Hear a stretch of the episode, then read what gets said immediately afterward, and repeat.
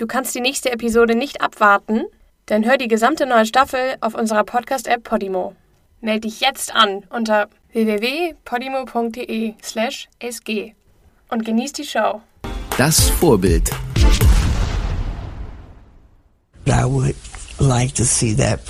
Ich will, dass diese Person zur Rechenschaft gezogen wird. Mir ist egal, wie lange es geht. Ich will, dass er dafür bezahlt, was er getan hat. Tamara Green ist angehende Krankenschwester. Nur noch ein paar Kurse trennen sie davon, Stöckelschuhe und Minirock gegen OP-Klamotten und Tonschuhe einzutauschen.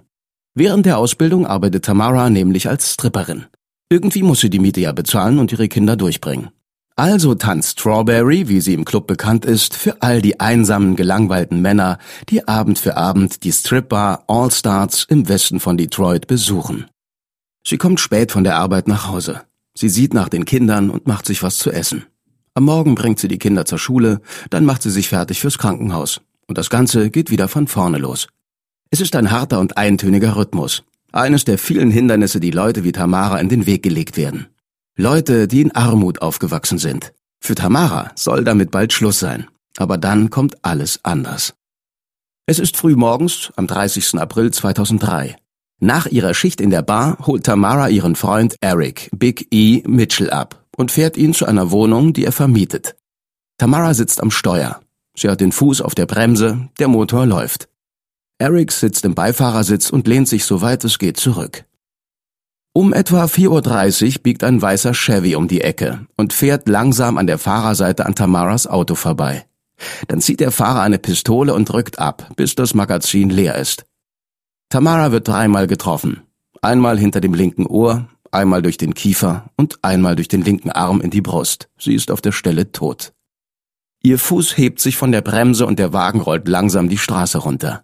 Eric, von fünf Kugeln getroffen, öffnet die Tür und lässt sich nach draußen fallen, bevor der Wagen einen Block weiter stehen bleibt. Er sieht, wie der weiße SUV am Ende der Straße umdreht. Das war's, denkt er sich. Aber der Fahrer rast vorbei, ohne sich auch nur nach ihm umzudrehen. Die Ermittlungen konzentrieren sich am Anfang auf Tamara Greens Freund, Big E. Big E ist vorbestraft und als Drogendealer bekannt. Die Polizei vermutet, dass Tamara bei einem geplatzten Drogendeal ins Kreuzfeuer geraten ist. Sie geben sogar den Namen eines Verdächtigen bekannt, obwohl sich Eric sicher ist, dass er nicht einer der beiden Männer im Auto war. Der Verdächtige sitzt zu dem Zeitpunkt bereits im Gefängnis. Er besteht später einen Lügendetektortest und der Verdacht wird fallen gelassen. Ohne Verdacht und ohne Motiv ist der Fall bald festgefahren. Viele Fragen bleiben offen. Tamaras Sohn, Jonathan Bond, ist zehn, als seine Mutter ermordet wird. My mother took three shots. Okay. Meine Mutter wurde dreimal getroffen, okay? Drei Volltreffer aus einem fahrenden Auto. Das kann unmöglich ein Unfall sein. These type of shots, it was impossible to be accidental. Jonathans Vater, Ernest Fleck, sagt, Tamara hätte in den Monaten vor ihrem Tod panische Angst gehabt. Sie hätte ihm gesagt, sie werde ständig verfolgt und sie erhalte rund um die Uhr merkwürdige Telefonanrufe. Sie brauchte eine Zuflucht, mehrmals. Und ich habe sie aufgenommen. Ich musste. Oft hat sie mich geweckt. Ich muss irgendwo unterkommen. Sie hat mich nie im Leben so angeschrien. Ich wusste, dass es ernst war. Tamara Green sagt niemanden, wer sie so in Schrecken versetzt. Aber eine ihrer Kolleginnen aus der Stripbar meldet sich mit einer Geschichte, die zur Lösung des Rätsels führen könnte. Eine Geschichte, die ganz Detroit schockiert. Tamika Ruffin behauptet, Anfang Mai 2002 hätten sie und 49 andere Stripperinnen je 1000 Dollar bekommen, um bei einer Party in der Menugian Mansion aufzutreten. Das ist die Residenz des Bürgermeisters von Detroit. Ein Bild der Menschen laden wir bei Instagram hoch. Etwa 150 Männer seien da gewesen, Politiker, Geschäftsleute und mindestens zehn Polizisten. Rund um sie herum Frauen. Alkohol, Marihuana und Kokain.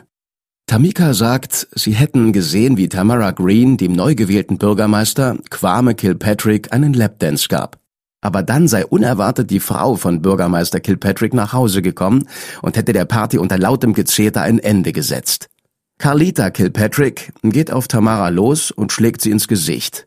Tamara stürzt und landet auf einem hölzernen Couchtisch, der zu Bruch geht. Dann greift sich Carlita angeblich ein Stück des zersplitterten Tisches und schlägt damit auf Tamara ein. Tamara sei von der Ambulanz davongefahren worden und nach ihrer Entlassung hätte sie Paranoia gehabt, dass sie verfolgt würde. Sie hätte Angst gehabt, in ihrem eigenen Haus zu übernachten. Sechs Monate später ist sie tot. Aber Tamika Ruffins Geschichte wird schnell angezweifelt. Sie behauptet nämlich auch, dass sie Dämonen sieht und einen Exorzisten braucht. Weiter sei ein Übertragungswagen eines lokalen Fernsehsenders vor dem Haus gestanden, was der Sender abstreitet. Und Tamika Ruffin scheint sich auch nicht an das richtige Datum der Party erinnern zu können.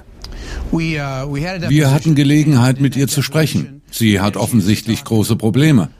Sie hat in ihrer Vergangenheit Kopfverletzungen erlitten und hat psychische Störungen. Ihre Geschichte ist zu ausgefallen, um glaubwürdig zu sein.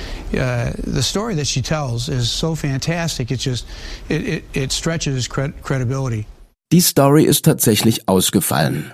Aber Gerüchte einer wilden Party ranken sich schon lange um die Bürgermeistervilla. Und sie verstummen nicht. Im Gegenteil, neue Zeugen treten ans Tageslicht. Ein vorbestrafter Biker namens Wilson K. Jr. sagte in einer vereidigten Aussage, dass seine Gang für die Security zuständig war. Er sagt, er hätte den Lapdance gesehen, den Ausraster von Detroits First Lady ebenfalls. Aber seine Aussage wird angezweifelt, weil er auch nicht das erste Mal mit Anschuldigungen um sich wirft. Er wurde auch schon wegen posttraumatischer Belastungsstörung in ein Krankenhaus eingewiesen. Er ist paranoid und misstrauisch und während seiner Aussage ist er so verwirrt, dass er zeitweise nicht mehr weiß, wo er gerade ist. Aber dann gibt Polizeichef Joe Thomas zu Protokoll, dass er ebenfalls zu der Party in der Menugian Mansion eingeladen war. Er habe schon von der Körpersprache der Person, die ihm die Einladung brachte, erraten können, dass er bei so einer Feier nichts zu suchen hatte. Also habe er abgelehnt. Wer ist die Person, die Einladungen für diese Party verteilte? Daran kann sich Joe Thomas angeblich nicht erinnern. Ich notiere mir nicht, was ich alles nicht gemacht habe. In meiner Stellung wird man ständig etwas gefragt. Ich reise im ganzen Staat und im ganzen Land herum. All diese Namen festzuhalten wäre ein riesiges Unterfangen. Dann gibt es noch einen anonymen Krankenwagenfahrer, der einem Journalisten aus Detroit erzählt, er hätte in der besagten Nacht eine Kolonne von dunklen SUVs vor der Notaufnahme stehen sehen. Drinnen hätte eine Gruppe von, Zitat, aufgebrezelten Männern mit Knöpfen im Ohr für Aufregung gesorgt. Der Fahrer hätte seinen Kollegen gefragt, was da los sei. Und der hätte ihm gesagt, die Wagen gehörten zu Bürgermeister Kilpatricks Sicherheitsdienst. Auf die Frage, was sie vor dem Krankenhaus zu suchen hätten, habe er gesagt, Zitat, Kalita hat irgendeine Schlampe verprügelt. Zitat Ende. Schließlich ordnet der leitende Arzt an, dass alle Angestellten die Notaufnahme verlassen. Etwas, das anscheinend weder vorher noch nachher je passiert ist. Officer Harold Nelthorpe gehört zum Sicherheitsdienst des Bürgermeisters. Er war nicht bei der Party dabei, aber ein paar Wochen später bekommt er Wind von der Sache und gibt einen Hinweis beim Innendienst der Polizei ab. Die Party ist bloß die jüngste einer Reihe von Eskapaden der umfangreichen Exekutivsicherheitseinheit, die nur für das Wohl des Bürgermeisters abgestellt ist. Nelthorpes Bericht landet auf dem Schreibtisch des stellvertretenden Polizeichefs Gary Brown, der alle internen Untersuchungen leitet. Brown gibt eine Ermittlung in Auftrag, die herausfinden soll, ob die Party tatsächlich stattgefunden hat. Und wenn ja, ob sie etwas mit dem Mord an Tamara Green zu tun gehabt hat. Keine sechs Monate später werden Harold Nelthorpe und Gary Brown von Bürgermeister Kilpatrick gefeuert. Sie seien einer nicht autorisierten Untersuchung nachgegangen. Ein weiterer Beamter, Lieutenant Alvin Bowman, wird aus der Mordabteilung versetzt. Er hat kurz vorher festgestellt, dass die Tatwaffe, aus der die tödlichen Schüsse stammen, dasselbe Kaliber hat wie die Dienstpistolen der Polizei von Detroit. Jahre später kommt zum Vorschein, dass die Kündigungen und Versetzungen lange nicht das Ende der Geschichte waren. Polizeirapporte vom Datum der angeblichen Party sind verschwunden. Aufnahmen vom Polizeinotruf fehlen. Festplatten wurden gelöscht. Ganze Computer sind unauffindbar. Und die Akte des Falls Tamara Green ist unter unbekannten Umständen abhanden gekommen. Norman Yatuma ist Anwalt und hat über zehn Jahre lang um Gerechtigkeit für Tamaras Angehörige gekämpft. Alle Beweise, die sie nicht durch Entlassung oder Einschüchterung loswerden konnten, haben sie fortgeworfen. Einfach so. Die Party hat es gegeben, den Mord hat es gegeben, die Vertuschung hat es gegeben und wir werden es beweisen. In dieser Folge von Schmutzige Geschäfte verspricht ein junger Politiker frischen Wind, große Ideen und neue Hoffnung für eine dahinsiechende Stadt. Tatsächlich bringt er nichts als Skandal und Schande. Den Problemen des 21. Jahrhunderts können wir nicht mit Lösungen von gestern begegnen. Es ist Zeit für Veränderung. Ich habe genug von einer Feuerwehr ohne funktionierende Ausrüstung, von einer Polizei, die die Bevölkerung nicht schützen kann. Ich habe um Sicherheit an den Schulen gekämpft und ich habe Geld nach Detroit gebracht, um Jobs zu schaffen. Wenn Sie glauben, Detroit braucht Politik aus der Vergangenheit, dann bin ich nicht der Richtige für Sie. Aber wenn Sie echte Veränderung wollen, dann werde ich stets für Detroits Zukunft kämpfen. 2001 wird Kwame Malley Kilpatrick zum Bürgermeister von Detroit, Michigan gewählt. Mit 31 Jahren ist er der jüngste Bürgermeister der Stadtgeschichte. Er verspricht den Leuten frischen Wind und Neubelebung. Neue Augen für die Probleme der Moderne. Und Detroit hat guten Grund, an ihn zu glauben. Ihr könnt euch ein Bild von ihm auf unserem Instagram-Profil anschauen. Vor seiner Wahl war Kwame Kilpatrick für zwei Amtszeiten im Repräsentantenhaus des Bundesstaates Michigan, wo er zum Minderheitsführer der Demokraten gewählt wurde. Er ist der erste Afroamerikaner in Michigan, der diese Stellung einnahm. Zur gleichen Zeit absolvierte er ein Jurastudium an der Michigan State University und davor schloss er mit Auszeichnung die Florida A&M University ab, wo er auch Kapitän der Footballmannschaft war. Kwame Kilpatrick ist ein geborener Anführer. Es ist eine Gabe, die ihm praktisch in die Wiege gelegt worden ist. Seine Mutter, Carolyn Cheeks Kilpatrick, hat 17 Jahre lang als Abgeordnete im Repräsentantenhaus von Michigan gedient. 1996 wird sie schließlich von ihrem Bezirk in den US-Kongress in Washington, D.C. gewählt. Und es trifft sich, dass Kwame den Sitz gewinnt, den sie in Michigan hinterlässt. Ein bekannter Name und ein bisschen Vetternwirtschaft können nicht schaden, in der Politik schon gar nicht. Kwames Vater Bernard ist ebenfalls im öffentlichen Dienst. In den 80ern ist er Bezirksratmitglied und später übernimmt er die Leitung der Gesundheits- und Personalabteilung. Von seinem Vater hat Kwame seinen Körperbau, seinen Charme und seine flinke Zunge geerbt. Auch das kann ihm bei seiner politischen Karriere nur zugutekommen. Kwame Kilpatrick ist also praktisch zum Bürgermeister geboren. Einmal bemerkt er sogar, Gott hätte ihn dazu auserwählt, die Stadt Detroit zu regieren. Aber trotz all seinem Erfolg und der illustren Karriere vergisst Kwame Kilpatrick nie, wo er herkommt. Zahlreiche Jobs in seiner Regierung gehen an alte Kumpel. Derek Miller war Klassenkamerad auf der Highschool. Er wird enger Berater und Verwaltungsleiter. College-Zimmergenosse Jeff Beasley wird Schatzmeister. Und Christine Beatty, mit der Kwame seit Kindesalter befreundet ist, bekommt die Stelle als Stabschefin. They've been there from day one. Sie waren von Anfang an dabei und sie werden bis zum Schluss dabei bleiben. Was Gott zusammenbringt, bringt nichts auseinander. Kilpatricks Regierung steht von Anfang an großen Herausforderungen gegenüber. Die Stadt hat ein Defizit von 300 Millionen Dollar und die Steuereinnahmen schmelzen weiter dahin. Vor allem wohlhabende weiße Bürger ziehen woanders hin. Ein Phänomen, das White Flight genannt wird. Kilpatrick streicht über 7000 Stellen in der Verwaltung. Nachtbusse werden eingestellt. Er versucht sogar den Zoo zu schließen. Aber der Stadtrat macht ihm in letzter Sekunde einen Strich durch die Rechnung. Und während die ganze Stadt den Gürtel enger schnallen muss, lässt sich der Hip-Hop-Bürgermeister, wie er von Rap-Mogul Russell Simmons genannt wird, in teuren Luxusautos und Designerklamotten blicken. Bei jedem Kamerablitz leuchtet sein diamantener Uhrring auf. Und während entlassene Stadtarbeiter ihren Arbeitsplatz räumen müssen, zieht er mit einem Sicherheitstross von 21 Leuten durch die Nachtclubs von Detroit. Aber Kwame Kilpatricks politischer Höhenflug dauert nicht lang.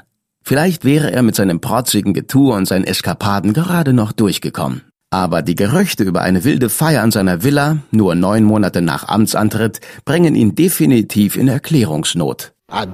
Ich betrüge meine Frau nicht und ich schmeiße keine wilden Partys in meinem Haus.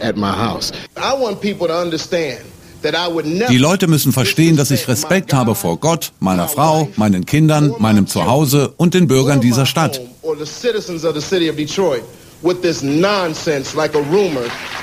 Dieses Gerücht ist Unsinn.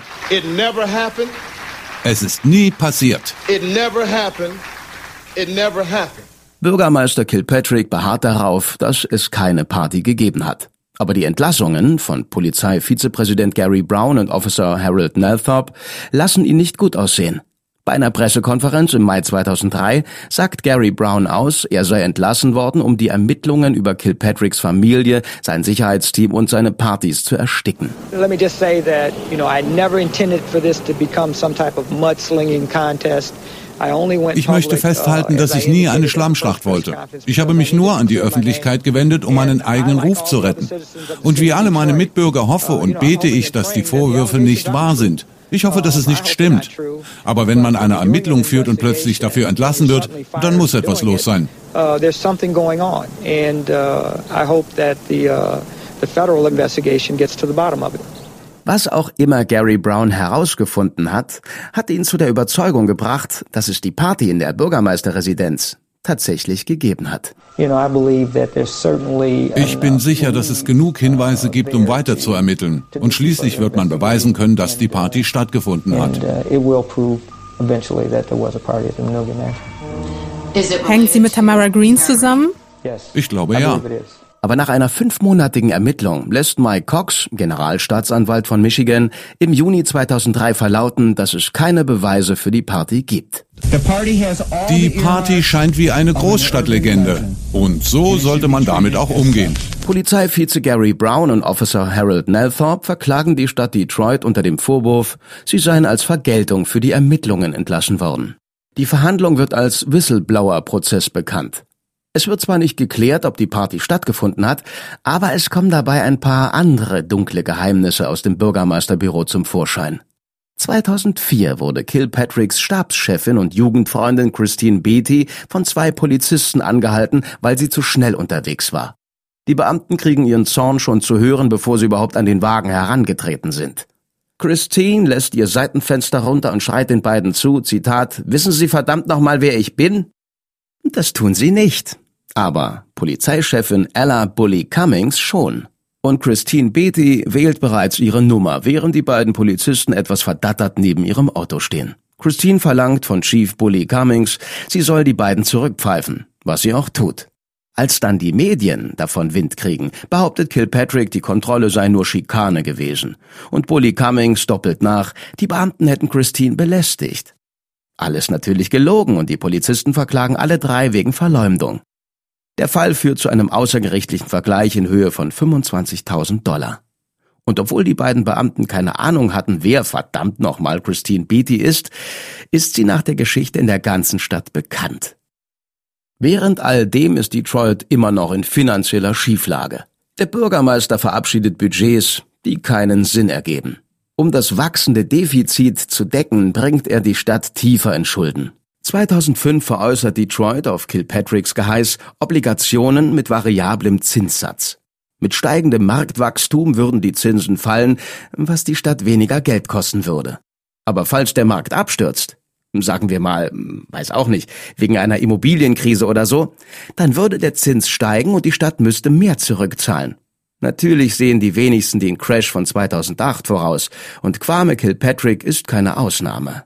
In der Folge wird Detroits Schuldenberg auf einen Schlag um 1,14 Milliarden Dollar größer als geplant. Ebenfalls 2005 wird Kilpatrick vom Time Magazine zu einem der drei schlechtesten Bürgermeister der USA erkoren. Und das zu Recht. Vor vier Jahren waren unsere Parks verwahrlost und die Spielplätze rosteten vor sich hin. Mein Großvater wohnte nur eine Straße von diesem Park entfernt. Damals war hier nichts. Heute stehe ich in einem Park voller lachender Kinder und Eltern, die stolz sein können auf ihre Stadt. Mein Job ist persönlich, denn ich bin hier aufgewachsen. Mit unseren neuen Parks zeigen wir unseren Kindern, wie viel wir gemeinsam erreichen können. Let's continue standing strong for Detroit. Als seine erste Amtszeit zu Ende geht, steht die politische Zukunft des Bürgermeisters auf der Kippe. Sein Wahlkampf läuft nicht besonders gut. In den Vorwahlen der Demokraten schafft er es nicht einmal auf den ersten Platz. Einem amtierenden Kandidaten ist sowas kaum je passiert. Quamers extravaganter Lebensstil, sein Riesenentourage und die Skandalgerüchte sind für die Presse ein gefundenes Fressen. Im Mai 2005 wird in einem Artikel enthüllt, dass der Bürgermeister in seinen ersten drei Amtsjahren über 200.000 Dollar für Hotels, Restaurants, Spas, Massagen, Wein und Reisespesen ausgegeben hat. Und dass die Stadt einen grellroten Luxusgeländewagen für seine Frau geleast hat. Das Leasing kostet 24.995 Dollar, genau 5 Dollar weniger als das Maximum, das ohne Genehmigung vom Stadtrat ausgegeben werden darf. In einer TV-Rede schlägt Kilpatrick zurück und wettert über die Presse, die sich an seine Familie herangewagt hat. Und dank einer beeindruckenden Live-Debatte Nichts davon ist passiert, während Mr. Henricks im Amt war. Und er kann sich dazu nicht äußern, weil er nichts davon weiß. Dank ein bisschen Hilfe von seiner Mutter im Kongress er ist nicht einfach hier hereinspaziert. Ihr habt ihn hierher gebracht. Lasst sie nicht so über euren Jungen sprechen. Zu viele Leute sind für uns gestorben. Wir sind zum Kämpfen hier.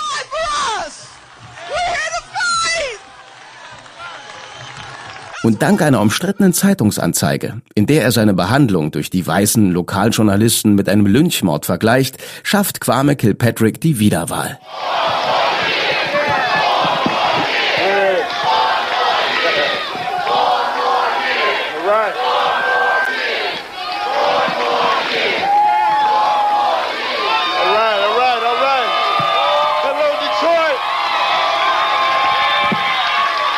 Hello, Detroit. Right. So I, I'm just here to tell Fox 2 and Channel 4 and Channel 7. Ich will all den Fernsehsendern sagen, sie sollen heute auf die Straße gehen, denn heute sind alle Menschen gleich. Because today everybody is created equal. It doesn't matter how much money you have. Egal wie viel Geld sie haben, aus welcher Nachbarschaft sie kommen, wie sie heißen. Jeder hat das Recht, heute zu wählen. Und ich kann schon jetzt sagen, was die Meldung sein wird. Vier Jahre Kilpatrick. I know what you're gonna see. You're gonna see Kilpatrick four more years. Kwame Kilpatrick hat es wieder geschafft. Aber früher oder später wird ihm das Glück ausgehen. Die Zivilklage der entlassenen Polizisten Gary Brown und Harold Nelthorpe kommt im August 2007 vor Gericht. Bei der Verhandlung geht es eigentlich darum, ob Kilpatrick mit der Entlassung von Brown und Nelthorpe gegen das Whistleblower-Gesetz verstoßen hat. Aber als seine Stabschefin Christine Beatty als Zeugin auftritt, gehen die Fragen in eine völlig andere Richtung.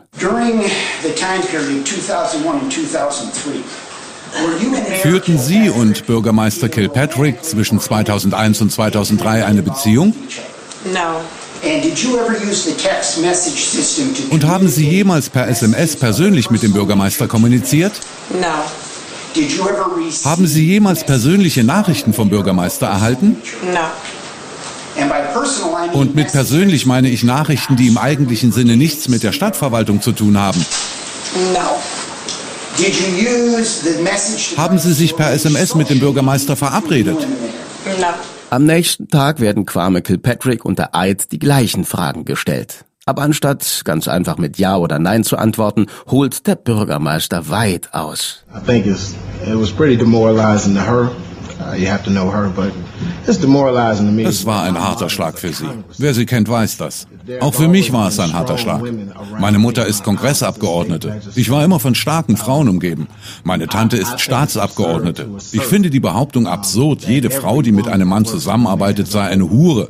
Es ist respektlos. Nicht nur Christine Beatty gegenüber, sondern allen Frauen, die jeden Tag zur Arbeit gehen. Und auch ihren Familien. Am 11. September 2007 kommt die Jury nach drei Wochen Anhörung zum Schluss, dass Bürgermeister Kilpatrick gegen das Whistleblower-Gesetz verstoßen hat. Die beiden Kläger kriegen 6,5 Millionen Dollar Schadenersatz. Der ehemalige Polizeivizepräsident Gary Brown stellt sich nach dem Urteil den Medien. Mir geht dasselbe durch den Kopf wie dort drinnen, fünf Minuten nach dem Prozess. Es herrscht eine Kultur von Korruption in Detroit, die ausgerottet werden muss. Hoffentlich ist das der Anfang vom Ende dieser Geschichte. Nur wenige Minuten nach Urteilsverkündung steht Bürgermeister Kilpatrick auf den Stufen vor dem Rathaus und verspricht, Berufung einzulegen. Das sogenannte falsche Urteil schreibt er der weißen Jury zu. Er sagt, Zitat, es geht hier um Rasse. Und wir verstecken uns vor dem Thema. Wir können uns als Region nicht weiterentwickeln, solange wir das Problem nicht angehen.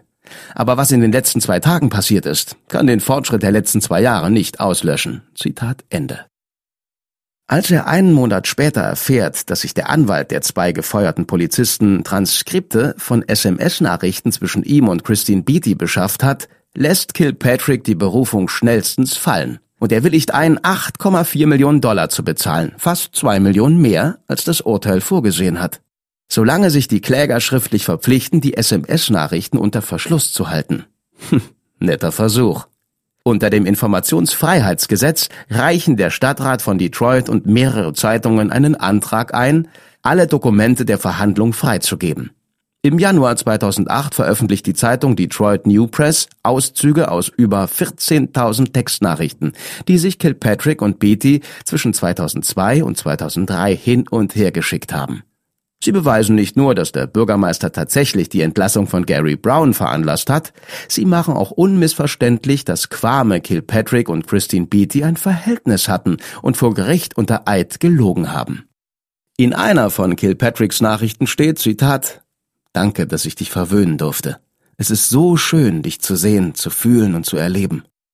In einer anderen SMS weist er sie an, Beweise zu vernichten. Zitat, lösch alle Nachrichten oder wirf sie weg, sonst wirst du erwischt. Darauf antwortet Christine, Zitat, ich lese gerne alte Nachrichten von dir. So kann ich dich bei mir spüren, das ist schön. Nach einer sexuellen Begegnung in einem Hotelzimmer, bei dem der Sicherheitsdienst vor der Tür stand, macht sich das Paar Sorgen, dass ihr Geheimnis aufgeflogen ist. Quame schickt Christine eine SMS, Zitat, Sie standen vor der Tür. Sie müssen alles gehört haben. Christine antwortet, also sind wir offiziell aufgeflogen? Und Quame schreibt, ach, scheiß drauf. Wir fliegen nicht auf. Sie haben nichts gesehen. Was aber die Bürger und der Staatsanwalt von Detroit sehen können, ist, dass der Bürgermeister und seine Stabschefin Meineid begangen haben. Bezirksstaatsanwältin Kim Murphy verkündet den Beginn einer Ermittlung in der Sache. Detroit wartet darauf, dass die Resultate der Ermittlung veröffentlicht werden. Und die Leute fragen sich, wozu ihr Bürgermeister noch fähig ist, wenn er bereit ist, mit Steuergeldern um sich zu werfen, nur um eine Affäre zu vertuschen. Und Christine Beatty ist nicht die einzige Frau, mit der Kwame Kilpatrick eine Affäre hatte. In einer SMS an eine Frau namens Ebony steht, ich krieg dich nicht aus meinem Kopf. Alexis sagt er, er brauche Liebe und Zuneigung. Und Kebina verspricht er, ich bin gleich bei dir, Baby. Good evening, Detroit. Guten Abend, Detroit. I want to start tonight by saying to the citizens of this great city, I'm sorry. Als erstes will ich den Bürgern dieser großartigen Stadt sagen, es tut mir leid. Kwame Kilpatrick, einst der aufsteigende Star der Demokratischen Partei, ist bloß ein weiterer Politiker, der sich öffentlich blamiert hat und sich hinterher im Fernsehen entschuldigt. Typisch. Auch als der Ruf nach seinem Rücktritt immer lauter wird, weigert sich Kilpatrick seinen Posten kampflos aufzugeben. Im März 2008, als ihm das Wasser schon bis zum Hals steht, wendet er sich in der jährlichen Rede zur Lage der Stadt an seine Mitbürger.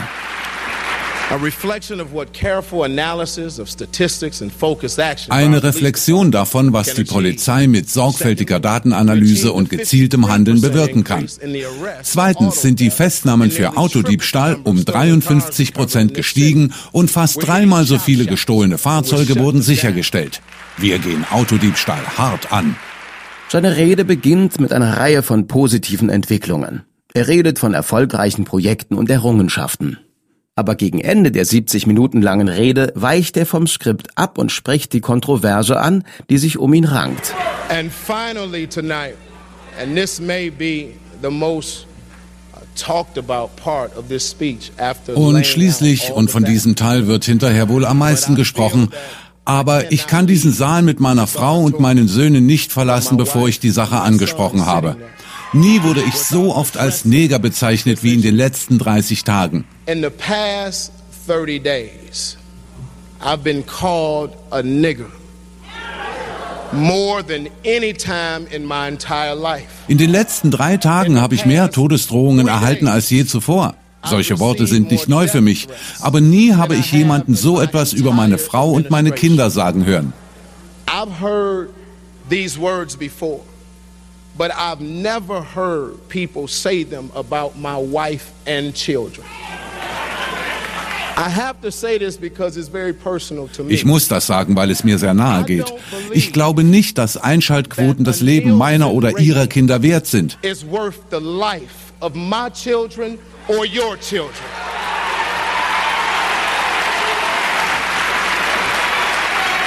This unethical, illegal, Lynch mob mentality has to stop.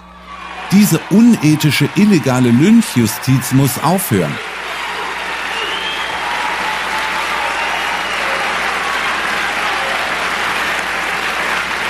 And it's seriously time. We've never been here before. And I don't care if they cut the TV off. Wir waren noch nie an so einem Punkt. Mir ist egal, wenn Sie die Sendung abschalten. So etwas hat es noch nie gegeben. Wo man irgendwas sagen oder tun kann ohne Fakten, ohne Nachforschung, ohne nichts, nur um einen hassgetriebenen Angriff auf meine Familie zu starten.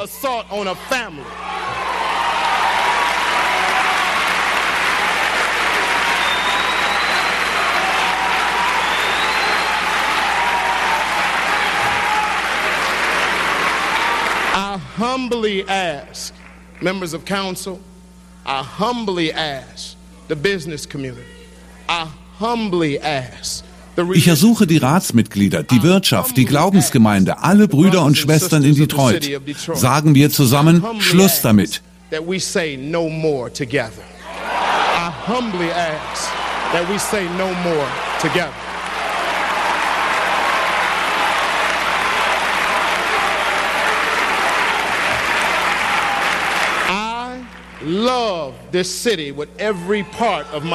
Ich liebe diese Stadt von ganzem Herzen. Und ich werde weiterhin die Zukunft von Detroit aufbauen. Pass auf dich auf, Detroit. Ich liebe dich. Zwei Wochen später. Wir haben heute Anklage in zwölf Punkten gegen Kwame Kilpatrick und Christine Beatty erhoben.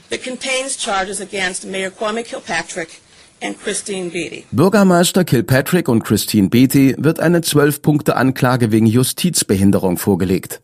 Die Verhandlung ist für sechs Monate später angesetzt. Drei Tage nach der Anklage besucht Kilpatrick offiziell einen Gedenkanlass in North Carolina zu Ehren von Martin Luther King Jr.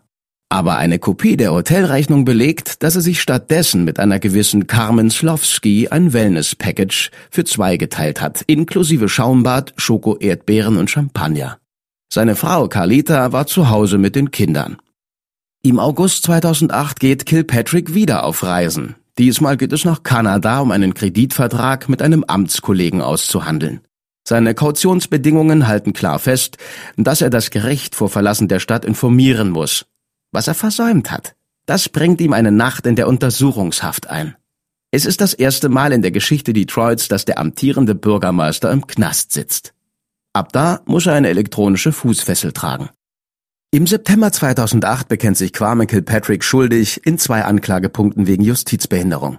Zum Vorwurf, er habe einen Polizisten angepöbelt, als sein Haus durchsucht wurde, verweigert er die Aussage. Mr. Kilpatrick, Sie verstehen, dass Sie mit Ihrem Bekenntnis gewisse Rechte aufgeben? Eines davon ist das Recht auf ein Geschworenengericht. Verstehen Sie das? Also Sie geben auch das Recht auf, bis zur bewiesenen Schuld als unschuldig zu gelten. Ist Ihnen das klar? Im Gegenzug für sein Schuldbekenntnis wird seine Haftstrafe auf 120 Tage plus zwei Jahre Bewährung festgesetzt. Dazu muss er vom Amt zurücktreten, seine Anwaltslizenz abgeben und der Stadt Detroit eine Million Dollar zurückerstatten. F. Scott Fitzgerald hat mal geschrieben, dass es im Leben eines Amerikaners keinen zweiten Akt gibt. Aber F. Scott Fitzgerald kam nicht aus Detroit. Wenn diese Stadt hinfällt, steht sie wieder auf. Ich sag dir was, Detroit. Ich komme zurück. And I want to tell you, Detroit, that you done set me up for a comeback.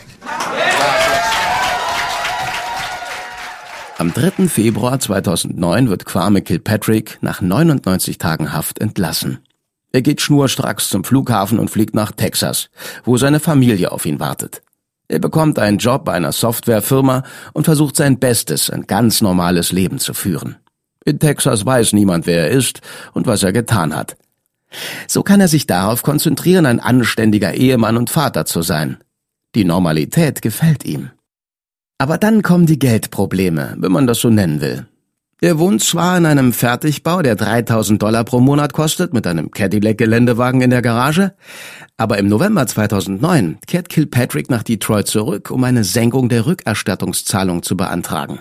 Er sagt Richter David Groner, er wisse nicht, wie er Haus und Auto bezahlt habe, und er sei auch nicht sicher, ob seine Frau überhaupt einen Job hätte. Der Richter glaubt ihm kein Wort. Schließlich kommt heraus, dass eine Gruppe von Geschäftsleuten aus Detroit Kilpatrick mehrere 100.000 Dollar dafür bezahlt hat, das Amt aufzugeben. Im Januar 2010 ordnet David Groner an, dass Kilpatrick der Stadt Detroit innerhalb von 90 Tagen 300.000 Dollar zurückzahlen muss. Den ersten Zahltag verpasst er. Frankly, your continued attempt to cast yourself as the victim, your lack of forthrightness, Ihr Beharren auf der Opferrolle, Ihr Mangel an Offenheit, an Reue und Demut bestätigen ehrlich gesagt nur, dass Sie Ihre Lektion noch nicht gelernt haben.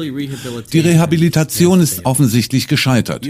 Sie haben sich unter Bewährung nicht besser gestellt.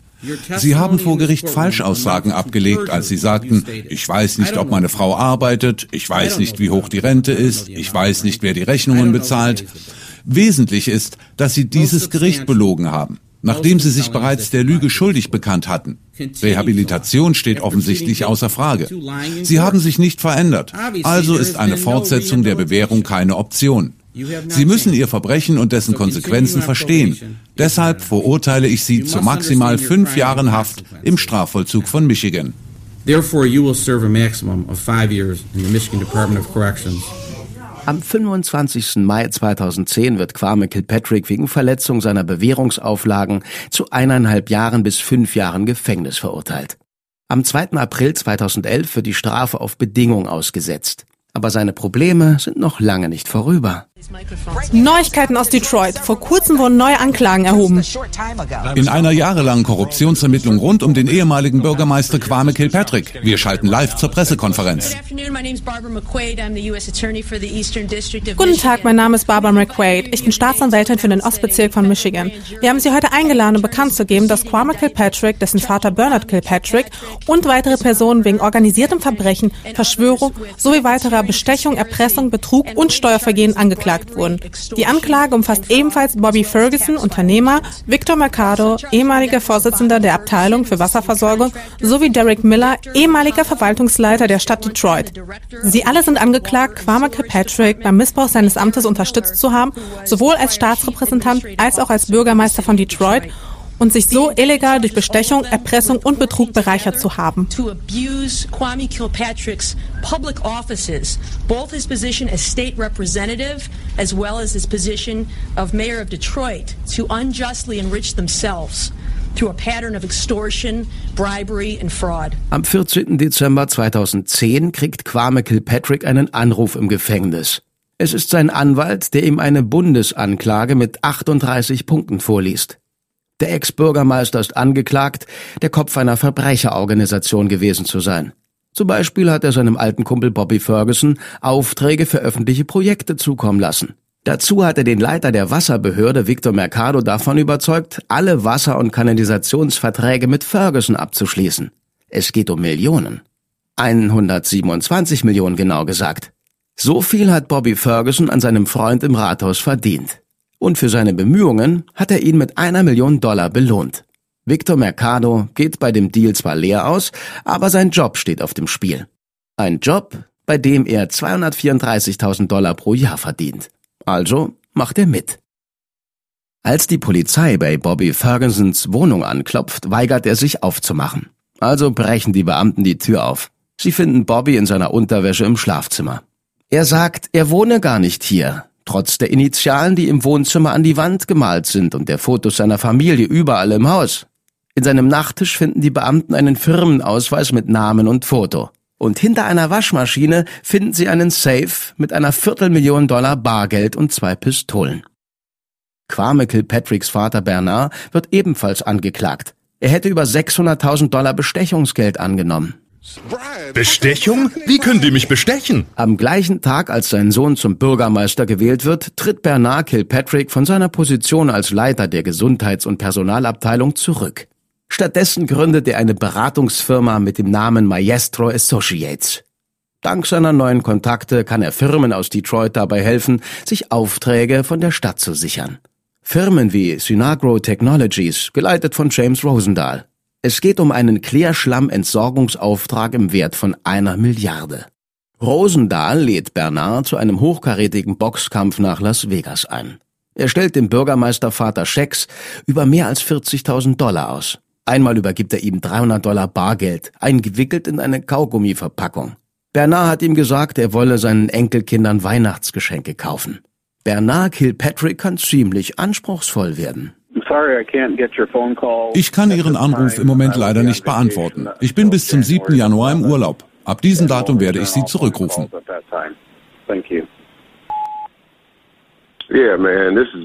Hey Mann, BK hier. Wäre schön von dir zu hören. Ich scheiß auf deinen Urlaub. Das FBI weiß Bescheid über Rosendals Geschäftsbeziehung mit Kilpatrick Senior. Er wird verhaftet und wegen Bestechung angeklagt. Aber das FBI ist bereit zu verhandeln. Rosendahl wird versprochen, dass er nur die Mindeststrafe absitzen muss, wenn er Bernard anschwärzt. Was jetzt kommt, ist eine Aufnahme einer versteckten Kamera, wo Bernard Kilpatrick James Rosendahl anstänkert, weil er ihm in der Öffentlichkeit 2500 Dollar übergeben hat. So I'll call my man, then I'll call you. When you going back down there? Um, I am going to be down there for two weeks, the first of April. First of April. Yeah, so in three weeks I'll be there. I'll try to set something up for the first okay. Ich rufe meinen Typ an, dann rufe ich dich an. Wann gehst du zurück? Ich gehe am 1. April für zwei Wochen zurück. Ich war angepisst neulich. Du nimmst den 20er und reichst ihn mir mitten in einem Restaurant. Sorry, BK. Ich weiß nicht, was du dir bei dem Scheiß gedacht hast. Ich will nicht, dass mich jemand dabei sieht. Okay. Okay. Okay. Polizeiaufnahmen zeigen auch, wie Rosendahl einen Kasten Champagner in den Kofferraum von Bernards Auto lädt. Ich bin Privatunternehmer, Berater. Ah, ach so. So ergibt das natürlich viel mehr Sinn. Und der Kilpatrick-Clan macht da nicht Halt. Die Strafverfolgung klagt Kwame Kilpatrick an, seine gemeinnützige Organisation, den Kilpatrick Civic Fund, als persönliches Sparschwein missbraucht zu haben. Er hat über 9000 Dollar für Ferien in Kalifornien ausgegeben. Er hat damit Autos und Yogakurse bezahlt. Er hat seine Kinder ins Ferienlager geschickt. Und er hat für über 1400 Dollar Geräte gekauft, um sein Büro nach Wanzen abzusuchen. Als Christine Beatty nach dem Whistleblower-Prozess zurücktritt, geht die Verantwortung für die Finanzen des Kilpatrick Civic Fund an ihre Halbschwester April Edgar. Ich habe alles einfach übernommen, als Miss Beatty gegangen war. Ich war nicht viel mehr als eine Sekretärin, die Schecks unterzeichnete. Ehrlich gesagt weiß ich nicht einmal, was der Civic Fund genau ist. Das ist beunruhigend, aber wenig überraschend. Mindestens 29 von Quames engen Freunden und Verwandten haben Jobs in der Verwaltung gekriegt. Die meisten von ihnen sind völlig unqualifiziert. Kwame Kilpatrick hat diese Masche schon in seinen Tagen als Repräsentant im Staatsparlament von Michigan abgezogen. In den späten 90ern stellt er sicher, dass Fördergelder vom Staat an seine Freunde und Familie gehen. Eine der Gruppen, die einen 500.000 Dollar Zuschuss erhalten, gehört Bobby Ferguson. Der wiederum erteilt einen Auftrag an die Non-Profit-Organisation UNIT, die aus einer einzigen Angestellten besteht. Carlita Kilpatrick, eine Angestellte, die für so gut wie keine Arbeit 100.000 Dollar bekommt. Victor Mercado, der ehemalige Leiter der Wasserabteilung, erklärt sich im November 2012 schuldig. Er wird wegen Verschwörung zu zwei Jahren Bewährung und acht Monaten Rehabilitation verurteilt. Bobby Ferguson geht vor Gericht und wird in neun von elf Anklagepunkten schuldig gesprochen. Er kriegt 21 Jahre Gefängnis. Bernard Kilpatrick wird wegen Fälschung seiner Steuererklärung verurteilt. Er sitzt 15 Monate im Gefängnis und kommt 2015 frei. Und nachdem Kwame Kilpatrick mit einem öffentlichen Verteidiger den Staat eine Million Dollar gekostet hat, wird er in 24 von 30 Punkten schuldig gesprochen. Darunter organisiertes Verbrechen, Erpressung, Betrug und Steuerhinterziehung. Er wird zu 28 Jahren Gefängnis verurteilt. Und er muss der Stadt Detroit über 1,6 Millionen Dollar zurückerstatten. Er wird frühestens am 1. August 2037 entlassen. Da wird er 67 Jahre alt sein. Nach der Strafmaßverkündung sagt er, Zitat, sieben von zehn schwarzen Kindern wachsen ohne Vater auf. Jetzt sind es drei mehr. Im Knast kämpft er weiter um seine Freiheit. Er versucht, das Urteil für ungültig erklären zu lassen, weil sein Anwalt einen Interessenskonflikt gehabt hätte. Über Freunde und Familie schreibt er von Zeit zu Zeit lange Facebook-Posts, wo er Donald Trump um Begnadigung bittet oder seine Scheidung von Kalita bekannt gibt. Aber seine Chancen auf Freilassung sehen schlecht aus. Bis 2018 kommen immer wieder neue Details über seine Verbrechen ans Tageslicht. Aber seine Familie glaubt weiter an ihn. Seine drei Söhne starten das Projekt Free Kwame, um Geld für die Verteidigung ihres Vaters zu sammeln. Sie wollen das sogenannte überharte Urteil für die Vergehen ihres Vaters rückgängig machen. trapped inside. What they minimize, what he did for the city. Ain't asking for your pity. Don't sit and just look pretty. Stand and do some with me. Uh, free Kwame, deliberate my people. Reform the system, make change, vanquish evil. It's too much time. It's too much time. Das war Kwames Sohn Jonas, alias Jojo the Duff Boy. der in einem Musikvideo auf der Treppe vor dem US-Bundesgericht einen Song über seinen Vater rappt. Der Song heißt passend Too Much Time. Das Video könnt ihr euch auf unserem Instagram-Account anschauen. Wenn wir schon von zu viel Zeit reden, acht Jahre nach Tamara Greens Tod tappen die Ermittler immer noch im Dunkeln. Ihre Familie verklagt die Stadt Detroit über 150 Millionen Dollar, weil sie die Untersuchung absichtlich verpfuscht habe. Aber die Klage wird im November 2011 vom Bezirksgericht abgewiesen. Richter Gerald Rosen sagt, es gebe keinen Beweis dafür, dass der Bürgermeister oder die Polizei Beweise manipuliert habe. Im Oktober 2018 setzt jemand anonym ein Preisgeld von 100.000 Dollar aus für Hinweise, die zu einer Festnahme im Fall von Tamara Green führen. Der Fall bleibt ungelöst.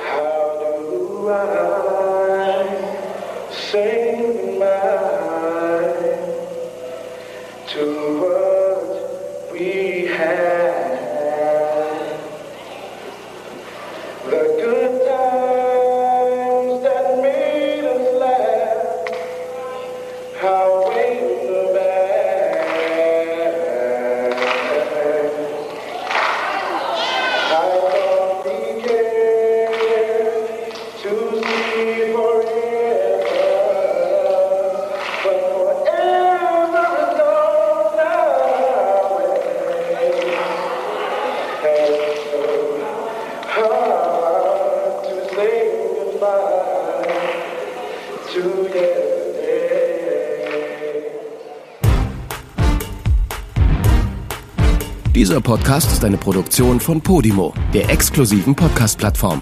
Hier findest du lauter neue Shows, zusätzlich zu all den Podcasts, die du bereits liebgewonnen hast. Wenn du deine Podcasts auf Podimo hörst, unterstützt du automatisch die Hosts deiner Lieblingsshows. Alle weiteren Infos findest du auf podimo.de.